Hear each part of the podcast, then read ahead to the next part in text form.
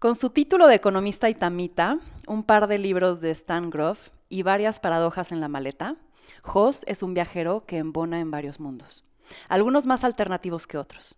Inquieto, curioso y orientado a incomodarse para siempre saber más, este personaje estudia todas las posibilidades de seguir despertando la conciencia. Sanarse para poder sanar, aprender para poder guiar, empatizar para lograr de este mundo uno más agradable para el cual transitar.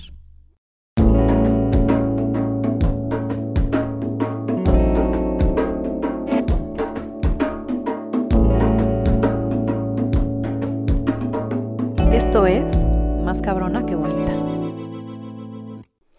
José Antonio Casas a la Triste, bienvenido. Wow, qué bonita introducción. ¿Cómo estás? Padrísimo, muy bien. ¿Tú? Feliz de tenerte aquí. Tengo Muchas muchas, gracias. muchas preguntas que resolverme. Ok, padrísimo. Entonces, la dinámica es, empezamos con unas preguntas rápidas. Ok. No lo pienses demasiado, lo primero que te venga a la mente. Ok. Listo. Tres cosas que te llevarías a una isla desierta. Este, mi Kindle, eh, una guitarra y este, una libreta y pluma. Ya son cuatro, pero Venía incluida. ah, exacto, venía, El venía kit. ahí metida, sí. El lugar que más te inspira. Mi casa, yo creo. ¿Cuál es tu superpoder? Eh, adaptarme. El peor defecto del ser humano. El egoísmo. ¿Qué es eso que el mundo extrañaría más si no tuviera o si no estuviera? Pues ahorita es un buen ejemplo para, para mencionarlo, pero yo creo que el contacto. Si pudieras elegir cómo morir, ¿cómo sería? Me gustaría morir en, en, en la cama de mi casa. ¿Qué tan serio te tomas la vida? A veces demasiado, yo creo. ¿Qué te da miedo? no haber encontrado mi propósito. ¿Cuál es el lado oscuro de Jos?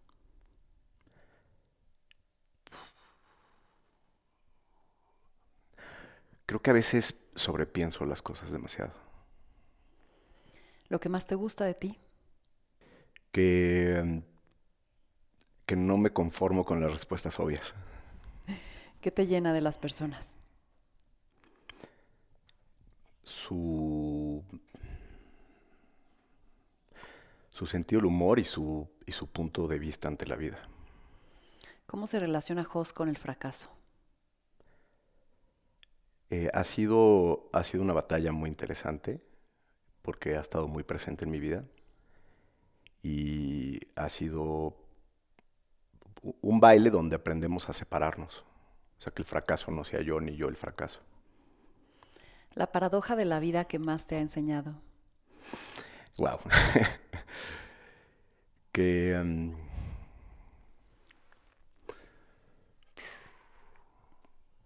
que, que somos absolutamente inmensos y al mismo tiempo somos absolutamente insignificantes. Un objeto que atesores.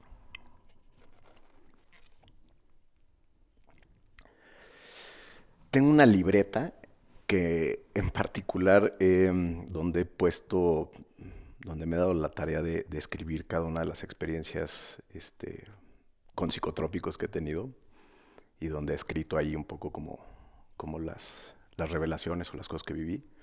Entonces yo creo que ese, ese ya, ya, ya voy en el segundo tomo, pero ese sí, si lo pierdo algún día me va a doler muchísimo.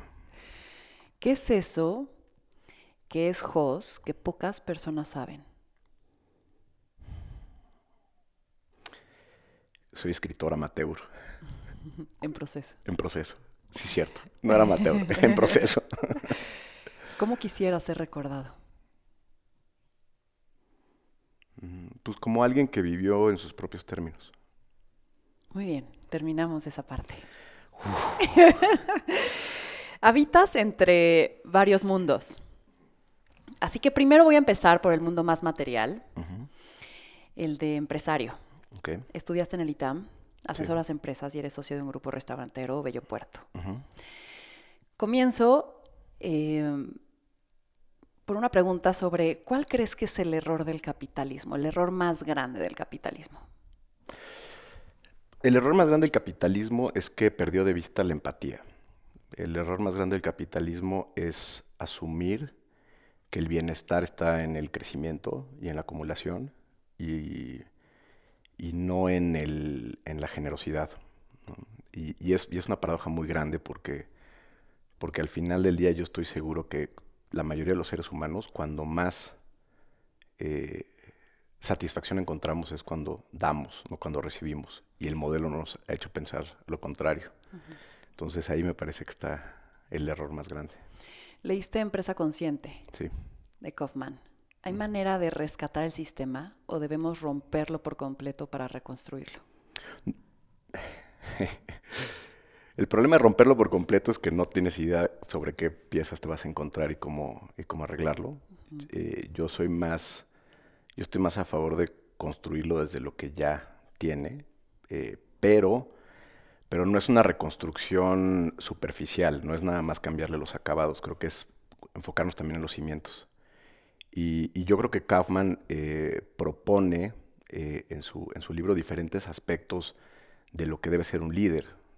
Y, y, me parece muy interesante porque, porque al final del día esta reconstrucción no va a venir de afuera, no va a venir de, ni de las políticas públicas que, establecen los políticos o, desde un orden nuevo eh, de, eh, donde los Illuminatis o los reptilianos decidieron cambiar las reglas del juego, sino desde mi perspectiva es, un cambio interno, es un cambio donde, donde comprendemos eh, esta realidad, esta realidad de, de, integrar, de ser más empáticos, de ser mucho más conscientes con, con el medio ambiente, con, con la persona de al lado y, con nosotros mismos también.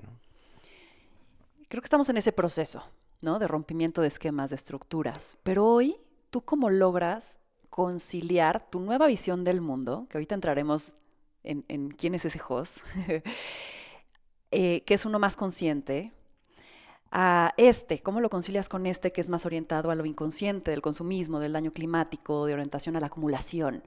¿Cómo vives sin caer en una paranoia? ¿O estás en paranoia? no, no estoy en paranoia, afortunadamente. Em, a ver, em, yo creo que, como bien dices, o sea, son creo que dos planos, ¿no? Eh, y, a veces, este, creo que entendemos a veces mal el, el proceso de desarrollo de conciencia. Porque lo entendemos como si fuera un elevador donde estabas en el piso 1 y subiste al piso 3 y entonces, si ya estás en el piso 3, pues este, ¿qué carajos haces comiendo tacos de suadero en la esquina, no? Este, por, poner un ejemplo burdo. Pero, pero yo creo que, creo que no va por ahí. O sea, yo creo que la evolución del ser y el desarrollo de la conciencia es una espiral. Y, hay días que, regresas. Y hay días que estás actuando desde un nivel absolutamente inconsciente. Y me parece que, que la forma en que, en que puedes seguir avanzando eh, es cuando logras esta autocompasión de saber, ok, tuve un día malo, ¿no? Tuve un día que mi hijo me desesperó y, y estuve a punto de ahorcarlo, ¿no? No literalmente, o casi, pero... Eh, o tuve un día donde, donde le hablé a un colaborador este, de una forma que, que después no me gustó como lo hice, ¿no? Y, em, y creo que el, el, el, el, uno, tener ese, esa capacidad de, de autoobservarte y decir, ok, está bien, eh, y actuar en congruencia, ofrecer una disculpa, eh, sentarte, respirar, lo que sea que eh, tengas que hacer, creo que es el camino para, recuperar este, este espiral que de repente va para abajo, pero que pues, tampoco te conviene que siga yéndose hacia abajo. Y para mí la fuerza que lo empuja hacia abajo es cuando, cuando ante este tipo de conductas eh, nos invade la culpa y nos invade la vergüenza, ¿no? Y nos invade esta sensación de cómo es posible que yo, que ya había accedido a, ¿no?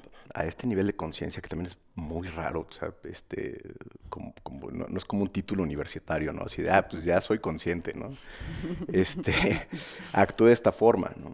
Eh, y, y, entonces es, es más bien como un día a la vez y a veces en las pequeñas cosas, o sea, a veces entendemos la conciencia desde, no, pero es que yo medito y, y soy vegano y hago yoga dos horas al día y, este, y, y no me enojo. No, creo que no va por ahí. A veces la conciencia está en recoge tus calcetines, ¿no? Lava los platos.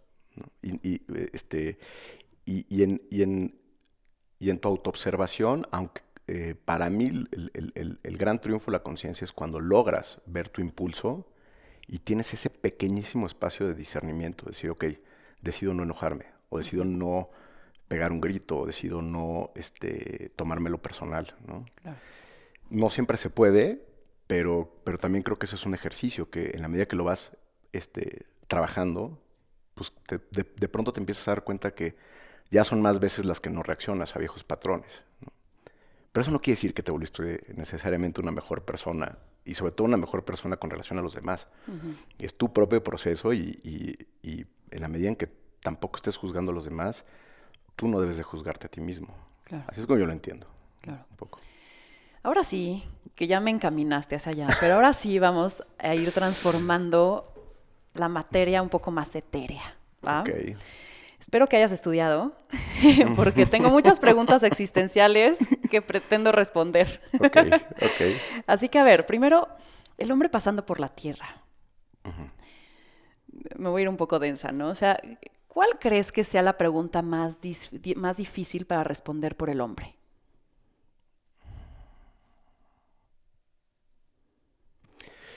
La pregunta más difícil que el hombre se tiene que responder sería eso. ¿Para qué vine?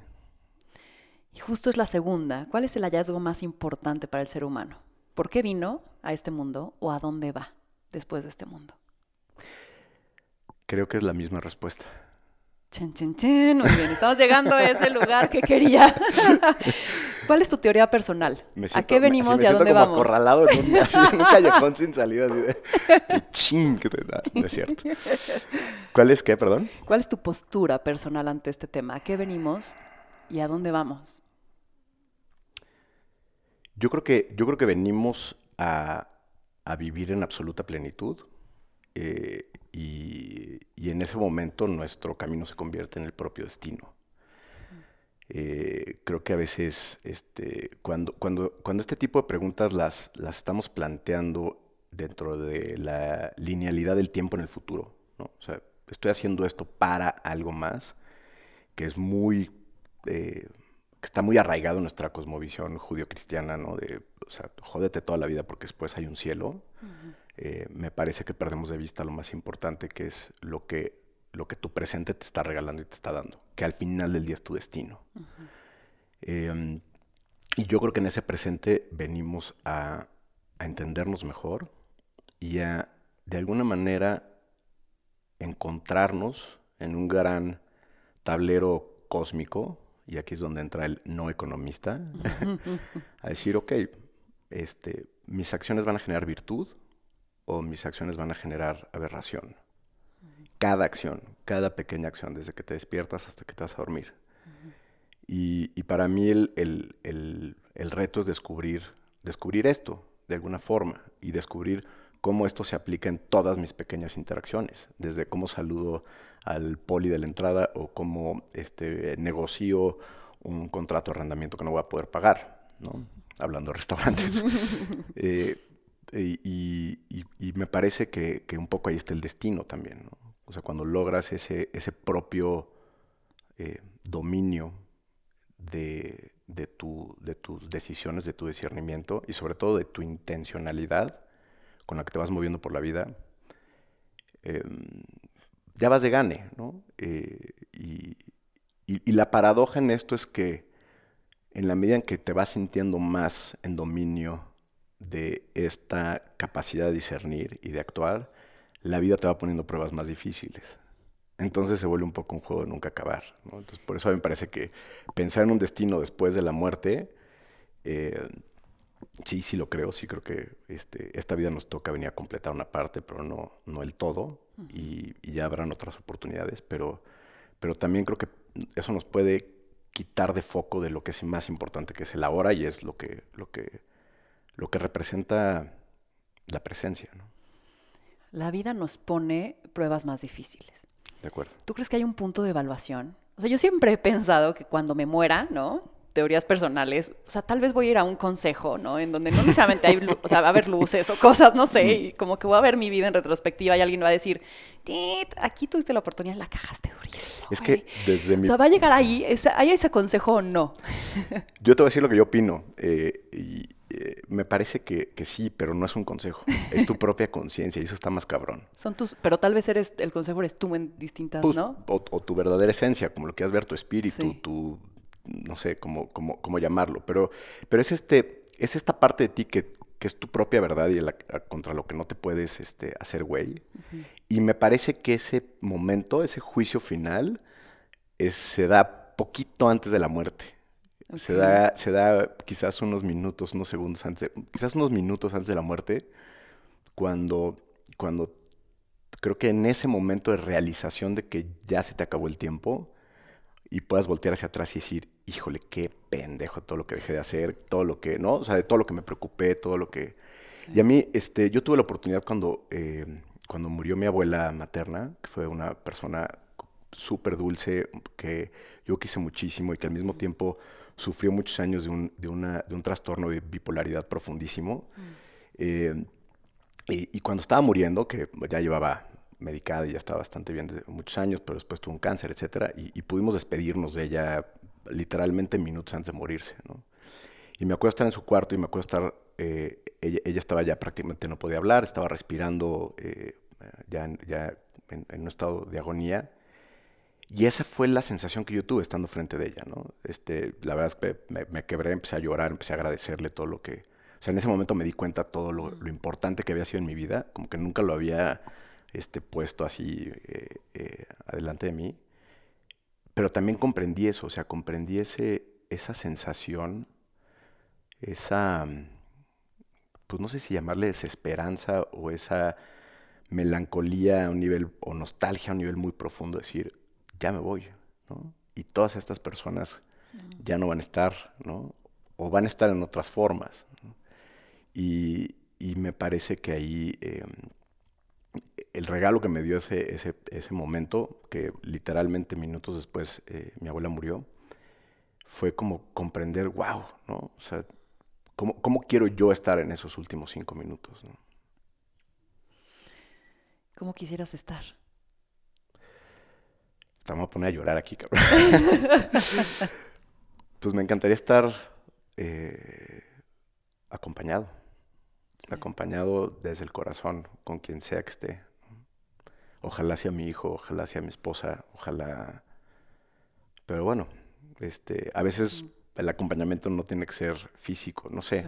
Eso, es, eso es lo que deseo, pero también, pues, la vida es un poco caprichosa en eso. O maestra. Exacto. A ver, algunos de nosotros nos cuestionamos cosas, ¿no? ¿Cómo estás? Así, ligeritas. Queremos saber más, ¿no? Mm.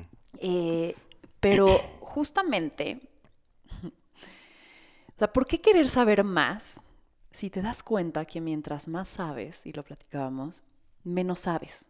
Y tú tienes una teoría del 1%. Cuéntame un poquito esta parte de tal vez nuestra condición humana de querer descubrir y, esta necesidad de saber más. ¿Y cuál es tu postura ante el tema? O sea, y, y esta agonía un poco de decir, mientras más sé, menos sé me doy cuenta que menos sé y más me falta, ¿no? Ahí mi, visión personal sobre esto es que, eh, el sabio es el que reconoce que no sabe, no el que sabe todo. El que piensa que sabe todo se convierte en el ignorante, ¿no? En este mundo paradójico. Y para mí el, el, el, buscar un, un, nuevo conocimiento, el buscar algo un nuevo interés, de descubrir algo que no conocía, me, me parece que es como el equivalente al alma de lo que sería, por ejemplo, tomar agua o comer o respirar. ¿no? Entonces yo creo que en el momento en donde, en donde damos sentado, damos por sentado que, que conocemos todas las respuestas, una de dos, o nos empezamos a morir, o la vida llega y nos pone un madrazo que nos vuelve a colocar en un punto donde, pues donde tenemos que volver a aprender. Y a veces a la mala, ¿no? Entonces, este, entonces, creo que nuevamente es parte de, esto, ¿no? O sea, si tu proceso de, curiosidad o, tu ambición por conocer se ancla en yo quiero convertirme en el sabio de este tema o en el que conoce todo este tema, eh, me parece que es una intención, pues, a lo mucho ingenua, ¿no? Porque yo creo que nunca nadie va a, saber el todo de todo, ¿no?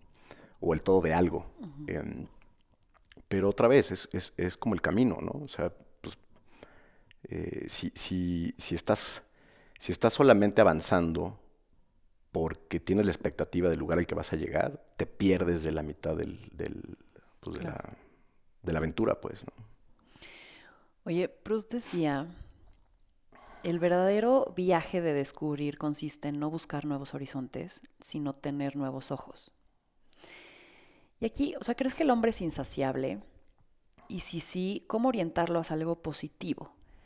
O sea, de no estar como todo el tiempo, pues, intranquilo en que, en que necesita algo más, ¿no? En que tiene que llegar a otros lugares, ver otras cosas, tener otras personas, vivir con otras parejas, o sea, como esta parte eh, de, de, más, y más bien tal vez reconceptualizarlo y decir, cámbiate los ojos de la situación que tienes ahorita, aunque la situación no cambie, tú la puedes cambiar. ¿Qué opinas de esto? O sea, porque es como una agonía de pronto, ¿no? Pero es algo que, que yo veo hoy más que nunca. O sea, otra vez, otra paradoja este, buenísima, ¿no? Eh, hay, un, hay un psicólogo que es como el padre de la psicología humanista, que se llama Carl Rogers, y él tiene una frase que dice algo así como, este, en el momento en que somos capaces de aceptarnos, aceptarnos realmente como somos, en ese momento somos capaces de cambiar. Entonces, yo creo que sí existe este espacio donde convive la tranquilidad y la plenitud y al mismo tiempo la curiosidad por seguir buscando. ¿no? O sea, yo creo que, yo creo que eh, si, si lo que estás haciendo es buscar nuevas experiencias, buscar nuevo conocimiento, buscar nuevos negocios, hacer más cosas, viajar a más lugares, porque hay una sensación de que no hay una plenitud dentro de ti, es, es, es el equivalente a una adicción. Estás metiéndole cosas a, a tu sistema porque porque, porque crees que afuera está la respuesta, o sea, afuera está la forma en que, te vas a sentir pleno. Y, entonces creo que ahí es donde viene una, una eh, pues sí, una, una confrontación interesante a nivel, a nivel de, de, tu existencia, que es, bueno, ¿y qué pasa si empezamos a, a observar lo que ya tenemos, agradecer lo que ya tenemos, a reconocer lo que hemos logrado, dónde hemos llegado, ¿no? 3.000 mujeres, este, eh, un montón de, proyectos interesantes, miles de vidas cambiadas. Y desde ahí, desde ese lugar de agradecimiento, dices, wow, ¿no? Estoy, me siento tan pleno, tan eh, lleno, que entonces no puedo no seguir adelante. Pero es distinto, no sé si, o sea, porque no es, no es desde esta hambre de algo que tienes que llenar, sino al revés, es como desde un, desde un lugar donde, donde no puedo dejar de expandirme porque, porque me siento tan pleno. Sí, desde abundancia, no desde carencia. Totalmente desde abundancia. y, creo que una forma de identificar si estás en un camino o en otro es qué tanto FOMO tienes, ¿no? O sea, qué tan, o sea, qué tanto estás actuando porque no me lo puedo perder y no tengo o simplemente dices, "Wow, esto me llamó la atención" y me, y me clavé y me fui un mes a hacer el Camino de Santiago o me fui a hacer este o lo que sea o me metí a un curso de tal cosa, ¿no? Y no estoy pensando en lo que estoy renunciando al hacer eso. Estoy totalmente inmerso en esa nueva experiencia. Eh, estoy integrándola ¿no? a, mis, a mis actividades de todos los días. ¿no? O sea, dejar de, dejar de ver también la vida un poco de forma satelital. ¿no? tengo el 80% de mi vida que es trabajo y responsabilidades, y luego 10% o 5% así flotando, que son familia, hobbies, este, cosas que me gustan, eh, pero, que, pero que me cuesta mucho trabajo integrar, que me cuesta mucho trabajo eh, asociar, por ejemplo, este, mi hobby de músico con mi este, responsabilidad como restaurantero. ¿no? Yo, creo que, yo creo que parte de, de, de ir subiendo en esta escalera de la conciencia, en esta escalera eh, de caracol, escaleras y, serpientes como el juego este, porque luego te vas para abajo, eh, es, es, ir logrando una, una, una integración de, todas esas partes, por más sin sentido que a veces hagan. Claro. Y, y, yo creo que esta búsqueda también de repente a partir del vacío o en general una búsqueda es como esta parte de tal vez nos obsesionamos de ser felices, ¿no? Nos venden que tenemos que ser felices y justo empecé a releer el, el hombre en busca de sentido porque creo que mm. hoy le voy a dar una visión distinta y algo que me llamó la atención es que justo Víctor Frank dice, la felicidad no puede ser perseguida, sino es el resultado de vivir una vida llena de sentido y propósito. Y, también decía, ¿no? Que para encontrar este sentido de la vida hay tres cosas, ¿no? Dedicarte a lo que te importa, amar incondicionalmente y encontrarle sentido a nuestro sufrimiento. Mm.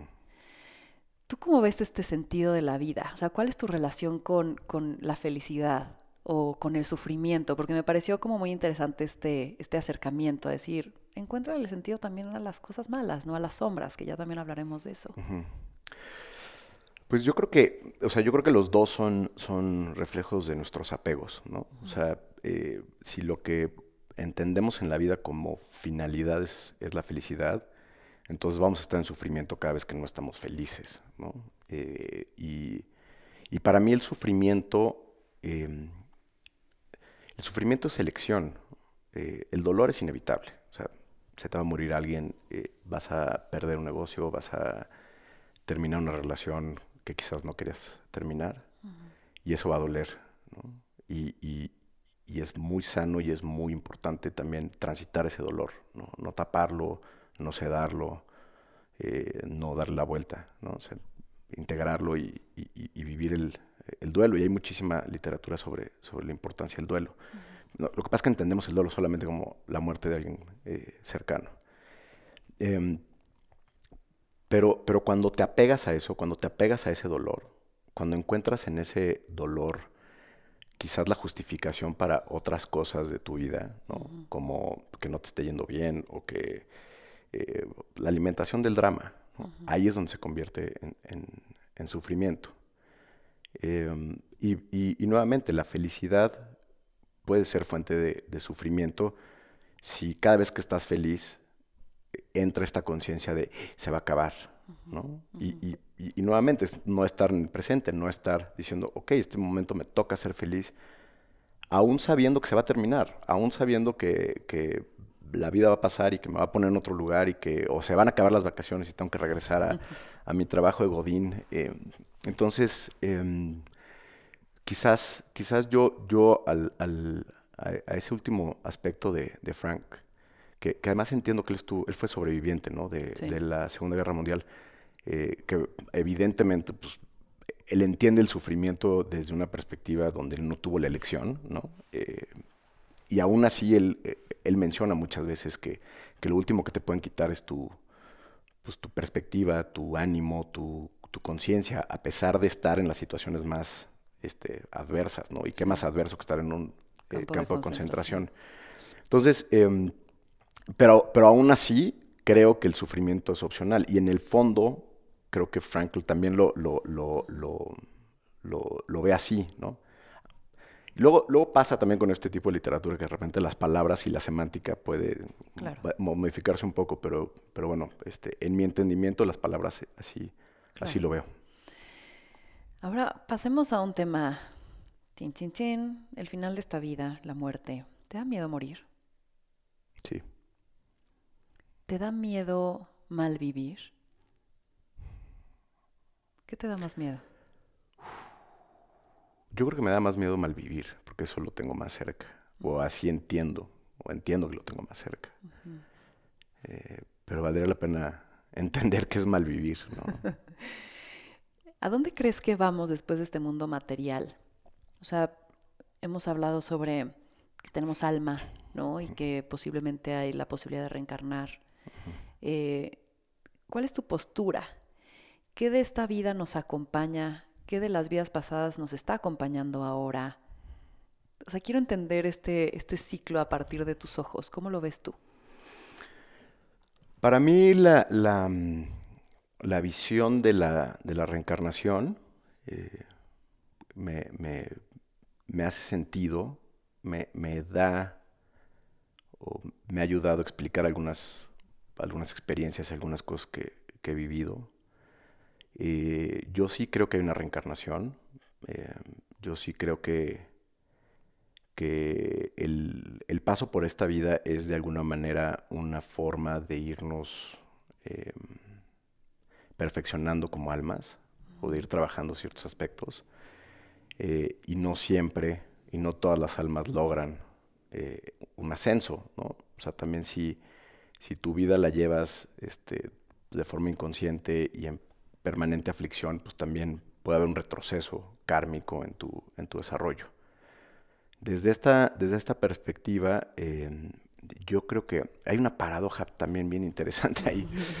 creo, que, creo que conforme vamos ascendiendo en, en, las reencarnaciones, conforme eh, la vida nos va poniendo diferentes condiciones eh, de adversidad o, de, o, ciertos temas a resolver, y, digamos, eh, en, nuestra, en nuestro ejercicio de conciencia, en nuestra práctica, lo logramos sobrepasar esos límites, el, ciclo cósmico de reencarnación nos premia con quizás una vida más difícil, ¿no?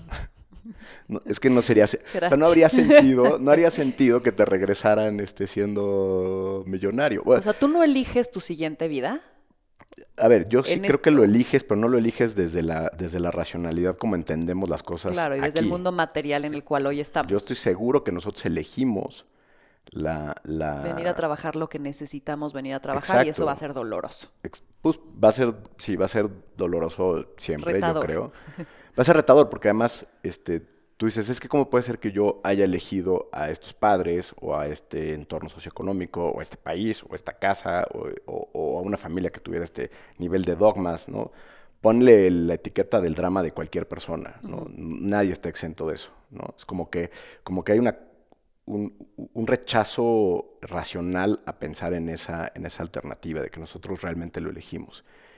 Eh, y me parece que ahí está la respuesta. Por supuesto que lo elegimos, pero lo elegimos desde un plano de conciencia al que no podemos acceder desde nuestra mente y fue justamente para, para, para ponernos esa prueba, ¿no? O sea, al final del día es como un gran juego, ¿no? O sea, este, si, si, si, realmente te estás convirtiendo en el sensei de vivir porque eres un alma vieja que has venido y ido y venido muchas veces, ¿por qué elegirías una vida cómoda, una vida sin desafíos, una vida sin, sin retos? ¿no? ¿O qué tipo de aflicciones tiene una persona que llega a una vida sin, sin retos y sin, y sin este, aparentes carencias? ¿no? Porque también eso es un juicio. Decimos, oye, es que él nació en cuna de oro. Yo conozco gente que ha nacido en cuna de oro que, que no me gustaría ser ellos, pero para nada. Y alguien que empieza a aceptar mejor su condición, ¿no también podría ser la hipótesis de ya trabajó almas pasadas y se ha perfeccionado y ha aprendido y ese conocimiento lo ha descargado en esta vida y lo está utilizando a su favor? Yo creo que sí. También puede ser, sí, Yo creo que sí. Sí.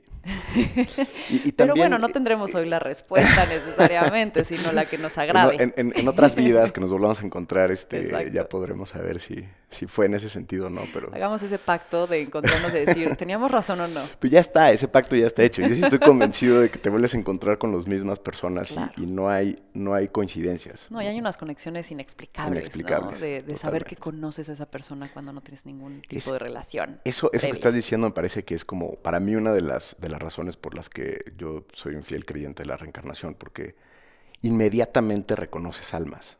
Lo que pasa es que entra a la mente y dices, no, pues no lo conozco y tal, tal. Y hay veces que, que, lo que quieres es salir corriendo y decir, yo no quiero estar enfrente de esta persona, ¿no? O sea, este, esta, esta vibración como de reconoces algo, o hay gente que es impresionante, pero desde la primera vez que, que empiezas a hablar dices, siento que, que, le puedo contar toda mi vida, que, que ya la conozco, ya lo conozco, y, y, ya me parece que eso, pues pues sí, la ciencia no lo puede explicar, pero todos lo hemos vivido. Somos seres espirituales teniendo una experiencia física o terrenal.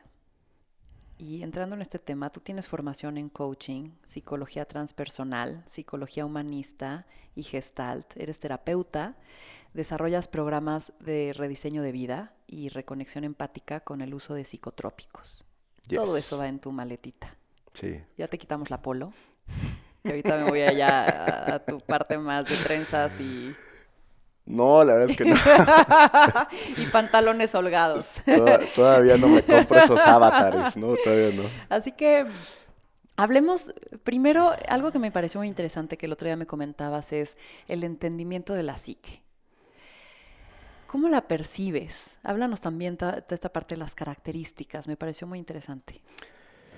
Bueno, haciendo una revisión, después de que platicamos, este, hablé con, con Paula, mi esposa, que ha sido, ha sido además eh, pues, mi maestra más importante en todos estos temas. Em, y le preguntaba eso, ¿no? Le dije, oye, este, esta cuestión, porque yo lo había escuchado de ella, del entendimiento de la psique en, las dos dimensiones de permeabilidad y, flexibilidad, este, le dije, ¿tú de dónde lo sacaste? Y me dice, no, yo, de, mí. dije, ah, o sea, como que sí me sorprendió. dije, pues tienes que escribirlo, este, ¿no? Eh, pero bueno, básicamente lo que, este, lo que este entendimiento dice es que cualquier condición eh, o cualquier psique, vamos a decirlo, un, eh, entendiendo la psique como una especie de, de cuerpo multidimensional que nos define, que nos acota energéticamente en diferentes planos, no nada más en, en, la 3D a través del cuerpo o los pensamientos o las emociones. Eh, tiene dos características, que es flexibilidad y permeabilidad. Eh, y, esta, y estas dos dimensiones de la psique o estas dos características prácticamente eh, podrían explicar cualquier experiencia o cualquier trastorno o, cualquiera de las, desde mi perspectiva, mal etiquetadas enfermedades mentales. ¿no? Una psique demasiado permeable o una psique que incluso se llega a romper. ¿no? Pensemos también que la psique tiene una especie de membrana ¿no? que nos mantiene en contención bajo, lo, bajo el entendimiento, digamos, de las reglas de la tercera dimensión, ¿no? en esta linealidad del tiempo, en este espacio, etc. Pero cuando eso se rompe, pues podemos empezar a tener experiencias que no corresponden a esta realidad. ¿no? Y ahí tienes un esquizofrénico, ¿no? o ahí tienes a un... Este, eh, pues sí, a, una persona que sufre a veces de ansiedad o sufre de, ataques de pánico, ¿no? Porque, porque está experimentando quizás una realidad energética de otras dimensiones en este mismo plano y eso puede ser aterrador. Em, al igual que la, una psique que, es demasiado inflexible, pues este, va, a sufrir eh, muchísima frustración cada vez que algo no se adapta a, sus, a su plan de vida, ¿no? Y eso lo puede llevar a, pues, a episodios de, de ira o de enorme frustración o incluso de depresión.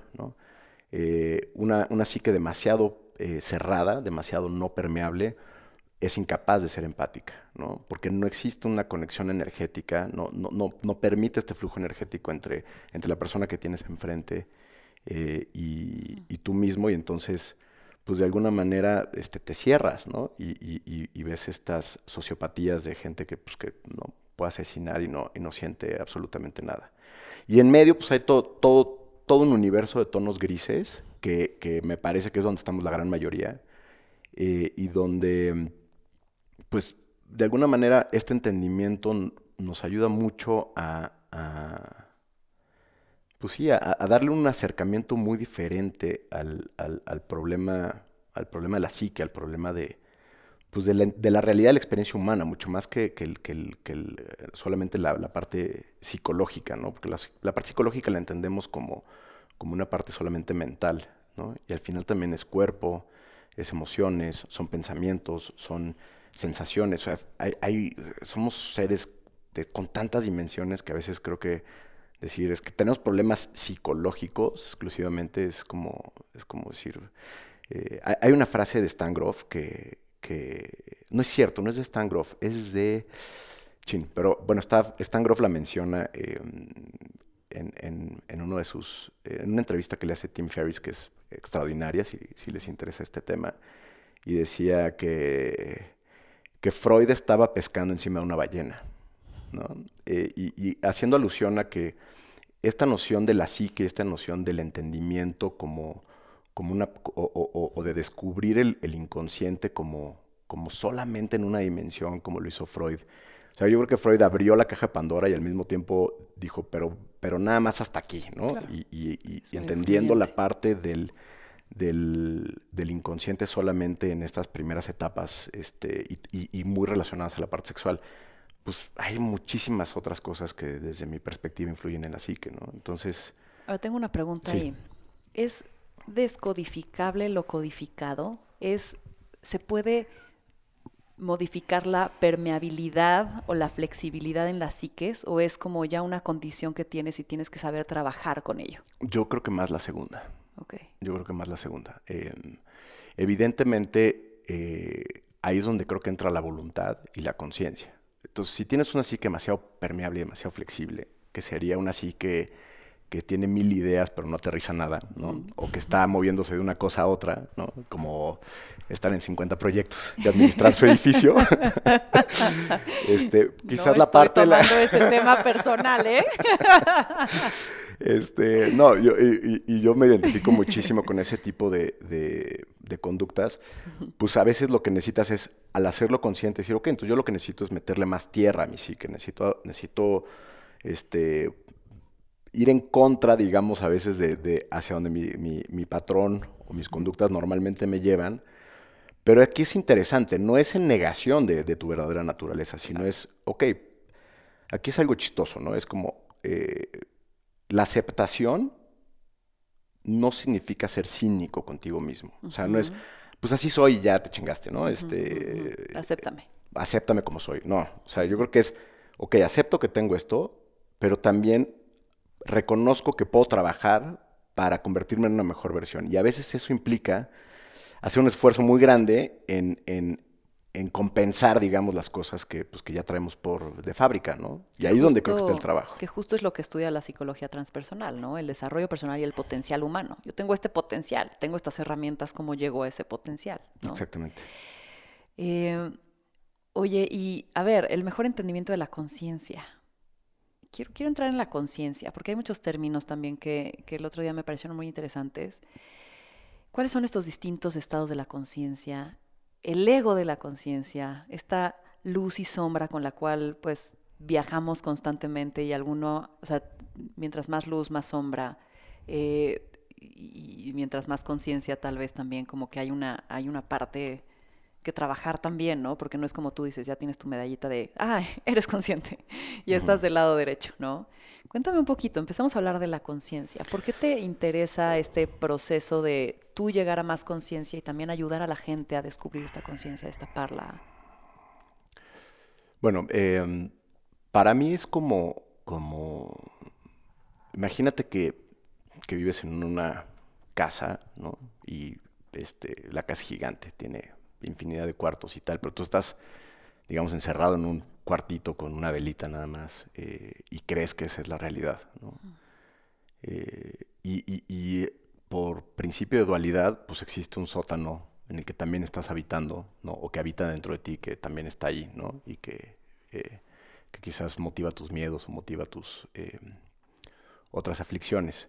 Entonces, para mí la conciencia un poco es, es ir, ir abriendo ir poniendo más luz en más espacios, es poder de repente descubrir que ese cuartito en el que pensabas que habitabas, ¿no? y llámalo entorno social, entendimiento de la vida, creencias, este, religión, país, este, entorno sociocultural y tus propias creencias individuales, pues en realidad pues no es el único, ¿no? Y, entonces abres más puertas y de pronto vas descubriendo que la casa es mucho más grande, ¿no? Y que, y, y entonces creo que la conciencia tiene, tiene esas dos características y esto no esto lo pienso o lo estoy pensando mientras lo estoy diciendo, no, no, no, no había reflexionado tanto al respecto, pero, pero creo que es la voluntad de salirte de ese cuarto y la voluntad también de, de, de, permitirte que haya más luz, ¿no? O sea, el de repente decir, híjole, voy a prender la luz y a ver con qué me encuentro.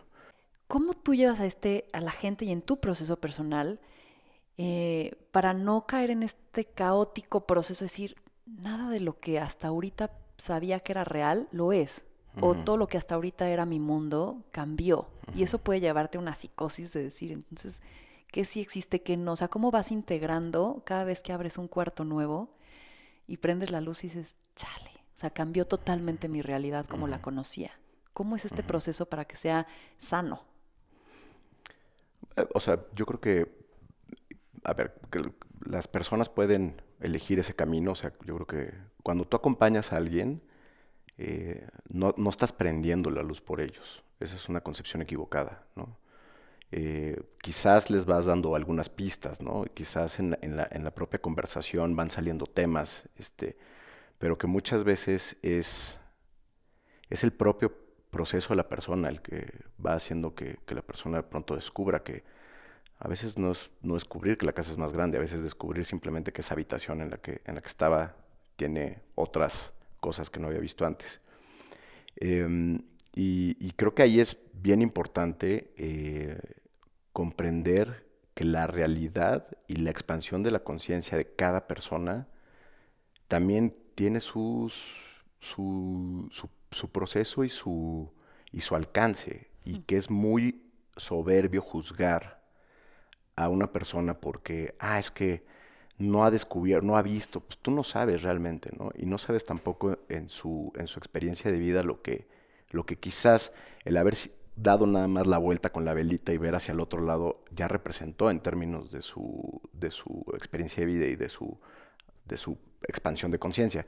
Entonces, em, yo creo que em, eso por un lado y por otro lado, em, el, haber, el haber descubierto diferentes cuartos y el descubrir que hay una casa que tiene infinidad de cuartos, debe de generarnos una postura mucho más eh, compasiva y humilde, porque, eh, porque eso nos dice, wow, somos infinitamente menos conscientes de lo que pensábamos, ¿no?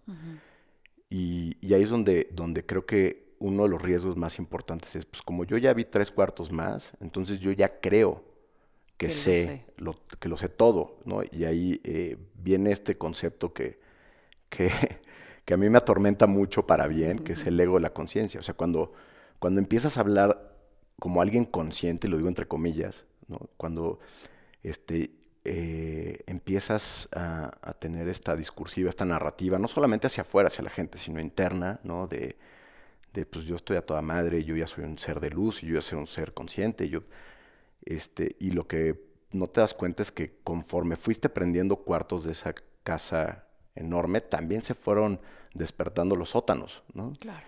Y, un día te van a alcanzar. Entonces, es, otra paradoja, pero me parece que entre más, em, entre más vas desarrollando esa conciencia, se vuelve más difícil ser consciente. Para, porque si no te vuelves, te vuelves el este, pseudo gurú arrogante que cree que se las, sabes que se las sabe todas. Sí, y que hasta te atreves a nivelar a los demás, ¿no? Decir, tú estás en el nivel de despierte, de tal, ¿no? O sea, y, entonces regresas a, una, regresas a una estructura jerárquica donde dices, pues yo porque, ¿no? O sea, al final del día empiezas a establecer esta relación este, vertical con las otras personas porque pues, las otras personas están dormidas y tú ya estás despierto. Bullshit, ¿no? Cada quien está despierto a su, a su, a su nivel, ¿no? Y sí puede ser que hayan personas que hayan trabajado más y que han desarrollado más la conciencia, pero esas personas justamente tienen la responsabilidad de integrar, de, voltear hacia atrás y ser compasivos y decir, está haciendo lo mejor que puede. No juzgar, no decir, ah, pues es que este güey es un pinche inconsciente, ¿no? Eh, y ahí es donde se vuelve interesante el reto, ¿no? Porque pues, como, como seres humanos, cuando, cuando entiendes algo, entonces volteas a ver al que no entiende eso y te paras un poco en este lugar de soberbia. Te lo dice un economista del ITAM. Oye, a ver, cuéntame, ¿por qué crees que es una buena alternativa entrar en conciencia a través de los psicotrópicos? O sea, ¿qué nos dan? ¿Y qué diferencia tiene esa vía con algunas otras? Porque seguramente hay distintas formas de despertar y, y entrar en conciencia pero tal vez alguna otra que plantea el budismo u otras prácticas sobre meditar, el estar aquí y ahora, conciencia del presente, porque no sé, y, eso es una pregunta muy genuina sobre, usamos conexiones cerebrales distintas, ambos alteran el estado de la realidad o de la conciencia. O sea, cuéntame un poquito las diferencias y por qué tal vez el camino de los psicotrópicos nos lleva a despertar. Cuéntame por qué, qué sucede en el proceso, ¿no? Bueno, eh, desde mi perspectiva, eh, a ver, una experiencia con psicotrópicos, utilizando la misma analogía de la casa, es como pues, de repente conectar la luz y prender todas las luces este, de la casa al mismo tiempo, ¿no? Eh, y entonces te permite ese, ese digamos, ese atajo, ¿no? de, descubrir mucho más en muy poco tiempo de lo que quizás te hubiera tomado el ir con tu velita de un cuarto en cuarto y tal. ¿no? Ahora, me parece que no, no, son, no es una u otra. al revés, o sea, me parece que, que em, si no estás en un proceso de desarrollo, no importa si es budismo o si es meditación zen o si es este, diferentes prácticas de yoga o incluso, o sea, y, cada vez estoy más convencido de que entre más, este, o sea, entre más cosas pruebes es mejor, ¿no? O sea, porque luego, eh, no sé, esto ya es una apreciación personal, pero a veces la gente que se clava solamente en un tipo de filosofía eh, acaba llegando un poquito a los límites del dogma.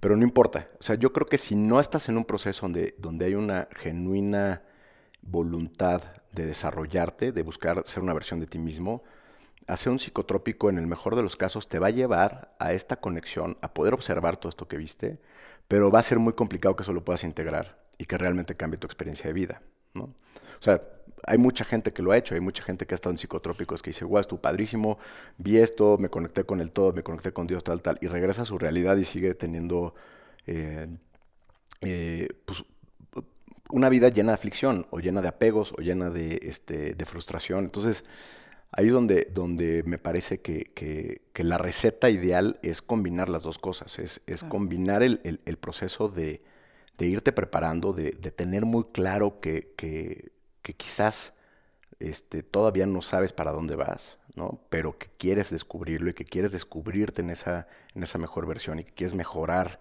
eh, eh, diferentes aspectos de tu vida. Y cuando lo mejorar, a veces lo entendemos como tener una casa más grande o ganar más lana o tener este... A veces es también reconocer, hijo, yo, yo no vivo en esto, o sea, yo no quiero estar en este, en, en, este, eh, esta carrera de ratas de, de, de, más, más, más, más. A lo mejor lo que quiero es salirme de la ciudad y plantar mis verduras en el jardín. O sea, y, y, y entonces a veces el, el proceso de desarrollo es confrontarte con esas creencias que no te permiten hacer eso, ¿no? Em, lo pongo como, como un ejemplo porque también hace rato mencionabas, no tiene que ser necesariamente una transformación de vida donde nos vamos a la playa y nos volvemos hippies, ¿no? A lo mejor te toca ser abogado y ahí está tu, tu, misión en esta vida eh, y te toca este, atender a tus clientes y lo que sea, em, pero ¿cómo, ¿cómo llevas tu proceso de desarrollo eh, a, a, convertirte en una mejor versión de ti mismo, en lo que sea que estés haciendo? Entonces, para mí sí es fundamental eso. Y para mí eso implica eh, identificar, eh, identificar hábitos. Eh, y, no son solamente los hábitos de levantarte temprano o hacer ejercicio, tal, tal, tal, sino son hábitos físicos, son hábitos emocionales, son hábitos de tu proceso cognitivo o, de, tus, o de tus conductas, ¿no? y entonces en realidad lo que estás haciendo es, es en, al momento que vas avanzando con todo esto, vas diciendo, ok, pero ¿qué pasa si no reacciono? ¿Qué pasa si controlo mi enojo? ¿Qué pasa si soy más cariñoso con las personas que quiero? ¿Qué pasa si... Entonces, pero no solamente qué pasa, sino que empiezas con esa voluntad a decir, ok, voy a hacer este esfuerzo, me voy a enfocar también en esta parte. ¿no? Em, eso, que muchas veces las técnicas de meditación, este, eh, eh, arropar un poquito esta, esta visión con con filosofías, con, con este, pues sí, con, con prácticas que, que, te ayudan a darle contexto, eh, me parece que es, un, es, es, mucho más importante que la experiencia con el psicotrópico per se. Quizás la experiencia con psicotrópico te va a permitir, eh, o, o, por lo menos, y ahí sí voy a hablar de mi experiencia, a mí lo que me permitió fue como ver la película completa y decir, ok, ya sé que, ya, ya sé de lo que puedo ser capaz, ya sé, ya entendí una dimensión diferente de la vida y eso me dio mucha tranquilidad y mucha seguridad, pero al mismo tiempo es como, ok, pues ya lo viste, ya no lo puedes desver y ahora este, eso, eso se convierte al mismo tiempo en una responsabilidad muy grande de, de pues, pues eso ya, ya, o sea, el psicotrópico no te va a convertir en un mejor ser humano. Lo que te va a convertir en un mejor ser humano es, es estar presente y estar consciente de que lo que estás haciendo lo estás haciendo desde, desde la virtud, desde el amor, desde, desde la compasión y no desde el juicio, desde el miedo, desde el rechazo. Y eso, pues eso sí es un camino toda la vida, ¿no? Exacto. O sea, justo también, creo que adoptas conceptos porque te dan seguridad, ¿no? Eh, y cuando estas estructuras se rompen, porque se abrió el cuartito y iluminaste otro cuarto, ¿no? ¿De qué te agarras? Eh, eh, es, que, es que es curioso porque, porque acabas de definir perfecto el ego o sea, el ego es justamente esta seguridad, para mí inestable o, ilusoria, de que lo que crees que es, es. Y entonces te aferras a eso y entonces en esa experiencia estamos muy cómodos. Esa es otra, una forma muy eh, sofisticada de hablar de la zona confort, ¿no? O sea, ah, pues aquí estoy, son las gentes que conozco y todos más o menos pensamos lo mismo y, ¿no? Este, nos movimos en las mismas zonas y tal. Eh, entonces, ¿de qué te agarras? Eh, yo creo que te, también una experiencia con, con, psicotrópicos no solamente rompe eso, sino que te permite ver que tu verdadera esencia es mucho más em, mucho más grande, mucho más poderosa, mucho más em, completa que los conceptos que tienes de ti mismo.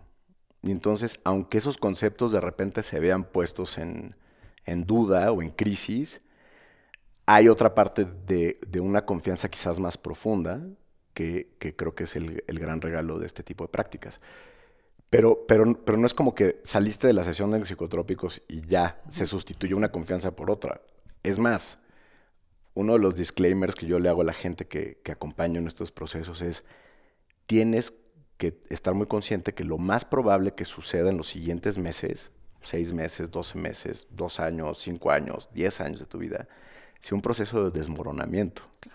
Porque vas de confusión total, ¿no? Porque pues de retas todos tus conceptos, como tú dices. Y, y, sobre todo lo que creo que te pasa cuando, cuando tienes una experiencia plena de psicotrópicos, no, no en todas las experiencias con psicotrópicos, pero una experiencia donde sí la pudiste llevar a, un, nivel pues de, de, realización importante, este, es que, es que comprendes todo lo que es incongruente en ti.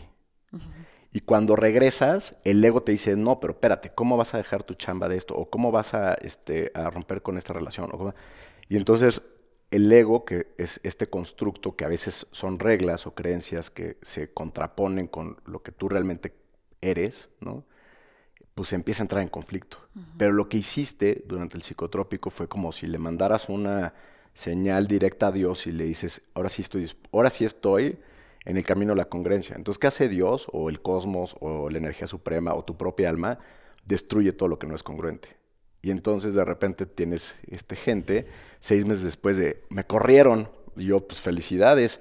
No, pero es que no mames, no, pues es que, o sea, pero llevabas quejándote de tu trabajo los últimos tres años, ¿no? Y no hacías nada. Pues, eh, a ver, a veces es difícil, o sea, los cambios no se dan de un día para otro, ¿no? Este, y hay que también ser eh, honestos con eso.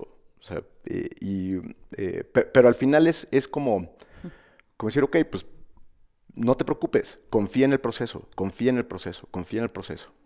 Eh, y, lo que sí creo que, eh, o de lo que yo me siento tranquilo y, lo he experimentado y lo he visto con mucha gente que ha estado en estos procesos con nosotros, es que después de la turbulencia viene como esta realización de ya estoy en otro lugar.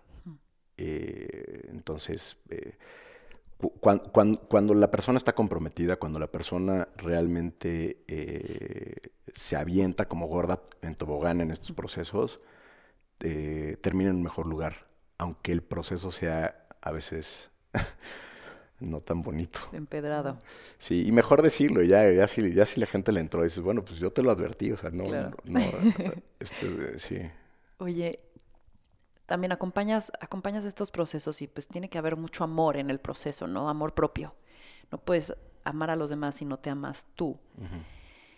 Y desde lo que has tú vivido, ¿dónde está el área de oportunidad más grande en las relaciones humanas? O sea, justo en el dar y recibir amor. Yo creo que. Mm, yo creo que el área de oportunidad más grande es. Em,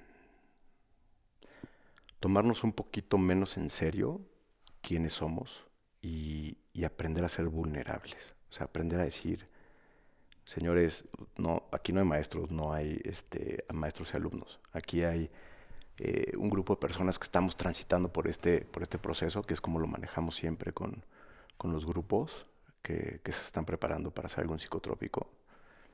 Eh, y también reconocer solamente puedes llevar a personas a los lugares donde tú te has llevado. Y, entonces, eh, y eso implica em, que si, por ejemplo, les pones en el reto, eh, no, es un reto, en el programa el que mediten cinco veces a la semana como parte de la preparación y tú no lo haces, pues energéticamente hay una incongruencia ahí este, importante, ¿no? Entonces, entonces, pues un poco también, eh, quizás la gente no te está viendo todos los días, pero tu conciencia sí. Entonces, yo como lo he, eh, como lo he transitado sin caer en esta sensación de estoy siendo, eh, o, sin caer en este síndrome del impostor, ¿no? Que siempre está como ahí flotando cerca. Es decir, pues lo estoy haciendo yo. O sea, yo pasé por esto. No, no, no estoy, o sea, no les estoy diciendo algo que, que, en mi vida no haya pasado. Y tampoco me estoy plantando desde un lugar donde ya las tengo todas resueltas, ¿no? Eh, y ahí es donde entra el, poder de la vulnerabilidad. ¿Cómo eh, defines vulnerabilidad? Yo creo que es, es mostrar la parte de ti que, más te guardas para ti. Eh, es poderla. Poder. es una muy buena pregunta. Creo que es, es, abrirte totalmente, es, es eh, tener la habilidad o la capacidad de mostrar, de mostrar tus miedos, de mostrar tu, tristeza, de mostrarte. ¿No? Punto. Demostrarte. Demostrarte y. Sí, mostrarte justamente también en, los aspectos que, que históricamente nos han incomodado más de nosotros mismos. O sea, porque te puedes mostrar en la parte este, cómoda y eso pues, creo que todo el mundo lo hace.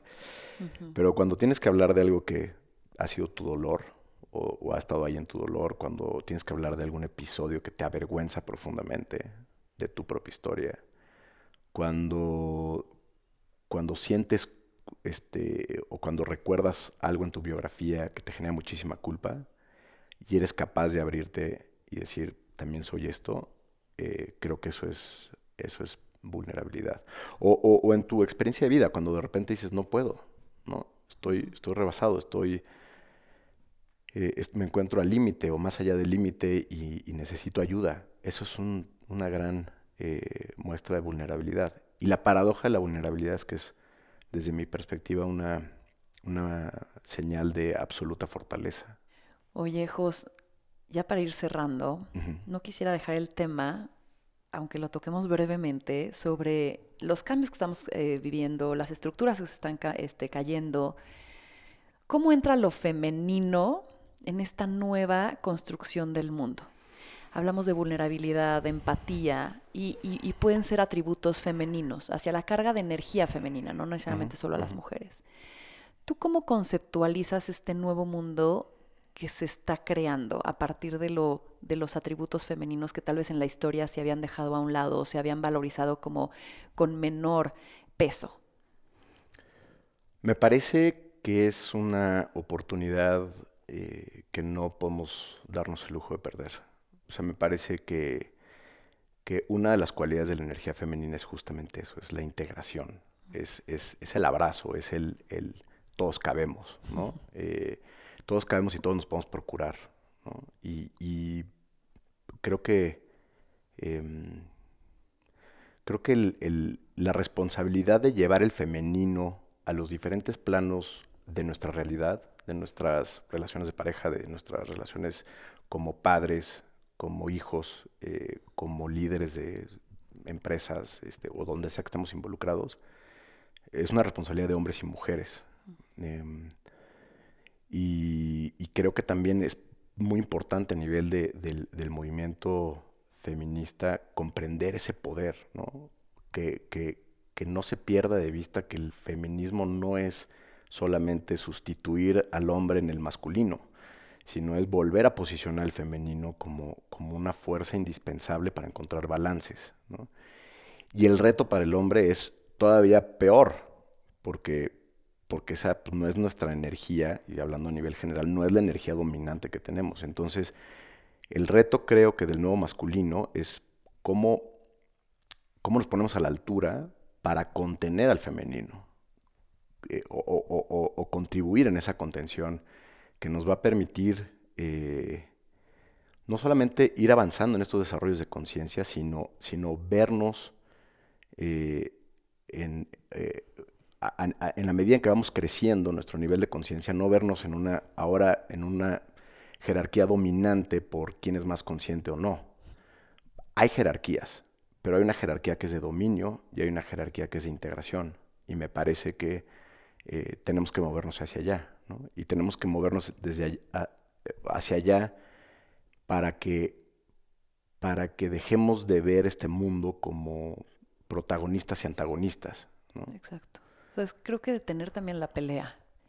Saber que es un baile, ¿no? Habrá momentos en el que lo masculino tenga que reinar porque necesitamos practicidad. Y habrá momentos en donde necesitamos más empatía, más integración y lo femenino va a dominar, ¿no? Pero lo femenino y lo masculino somos todos, no nada más mujeres u hombres, ¿no? Es detener esa pelea. Totalmente. Y, probablemente también creo que una de las oportunidades que tenemos hacia el futuro es, es que este baile justamente le quite este, este movimiento pendular de que uno tiene que dominar sobre el otro. Eh, y que se convierta más bien en, como tú lo decías, hay momentos en donde el, masculino va, va a, requerirse eh, con mayor fuerza y a veces el femenino, pero, ese, pero eso, está, eso se da en un fractal donde está el día y la noche, donde están eh, las temporadas, ¿no? El, los ciclos ascendientes del sol y los ciclos descendientes, ¿no? O sea, no puedes pedirle energía femenina eh, al proceso de integración y de descanso que surge en la segunda mitad del año. Este, y no puedes expandir y crecer si no tienes energía masculina en, la primera, en las primeras, este, en los primeros cuadrantes de, de esa etapa, incluso también en la vida, ¿no? Entonces, este, sí, y creo que, y creo que uno de los primeros retos es eh, disasociar el, discurso de, de, lo que es, de lo femenino y lo masculino con el discurso de género. Creo que son dos cosas que se tocan mucho, pero no tienen necesariamente este, que ver uno con el otro, ¿no? Estoy de acuerdo. Además, no tenemos que repetir la historia que es justo lo que parece que de repente ciertas batallas buscan, ¿no? Es que no, es que no le conviene a la sociedad que ahora el masculino sea el dominado. Exacto. E, eso, eso colapsaría. Sí, regresaría el tiempo, ¿no? O, regresaría el tiempo o, le estás quitando una fuerza a, pues, a la sociedad, a la existencia, a la humanidad fundamental. Y creo que por ahí estamos un poco... Que es volver a la empatía, ¿no? También. Y a la integración. O sea, la integración surge la empatía. No puedes integrar si no hay una empatía, ¿no? Claro. Entonces. Ándale, no, aquí nos podemos seguir horas, ¿eh? Muchas dudas. Voy a ver, para ya ahora sí cerrar, me encantaría saber algunas herramientas para aprender más de los temas que tú consideras interesantes. Herramientas. Bueno, em, para mí la lectura es como eh, una fuente interminable de de información. Este, y hay muchísimos libros que, ya hablan de todos estos temas, tanto de psicotrópicos como de conciencia. No me gustaría repetirlos. Eh, um, muchos de tus, de tus eh, invitados anteriores han mencionado a, los, más relevantes. Quizás eh, echarse un clavado con, lo que establece Groff como uno de los padres de la, de la psicología transpersonal y es este Aura de Carlos Fuentes y El extranjero de Albert Camus. Camus, Camus. Eh, y, Aura es, pues, es, un, es un viajezote de ayahuasca, aunque en ese entonces, eh, cuando lo escribió Carlos Fuentes, obviamente no, no, estaba de moda la ayahuasca, ni mucho menos, pero pues es un libro que tiene miles de lecturas. Eh, y El extranjero me parece que, que revela esta condición humana de, de la desconexión y, de lo, y de la tragedia que es estar desconectados de nuestra realidad. Entonces, este, eh, los usamos para, para como este, irnos entonando y, también me sirve mucho en los procesos para, para saber las reacciones de la gente. No, no, es, no es círculo literario, así de, ay, ¿qué opinan de la prosa, de tal? Sino es como, ¿qué te hizo sentir? ¿Qué cosas te movió? Y de ahí te empiezan a dar un poco de pistas de, pues, de dónde está cada uno en su proceso. Entonces, está interesante esa parte. Buenazo. ¿Dónde te encontramos, José? Em, bueno, em, yo en redes sociales soy eh, muy intermitente, pero en, en Instagram estoy como Casas José. Eh, y también tenemos una cuenta de, eh, de este proyecto de, eh, que se llama ah, Feel Reborn. Se llama Reborn, entonces es arroba feel.reborn. Feel como de sentir. y si quieren mi correo, casasjose.gmail.com. Y pues sí, yo creo que por ahí. Muy bien. Y rodando por la ciudad de pronto. Y de repente, ahorita no, ahorita. Cuando volvamos, cuando volvamos, ahí lo toparán. Yes. Entonces, bueno, voy a cerrar diciendo, nos hemos detenido por un momento para encontrarnos unos a otros, para conocernos, para amarnos, para compartir. Este es un gran momento, pero es transitorio. Es un pequeño paréntesis en la eternidad.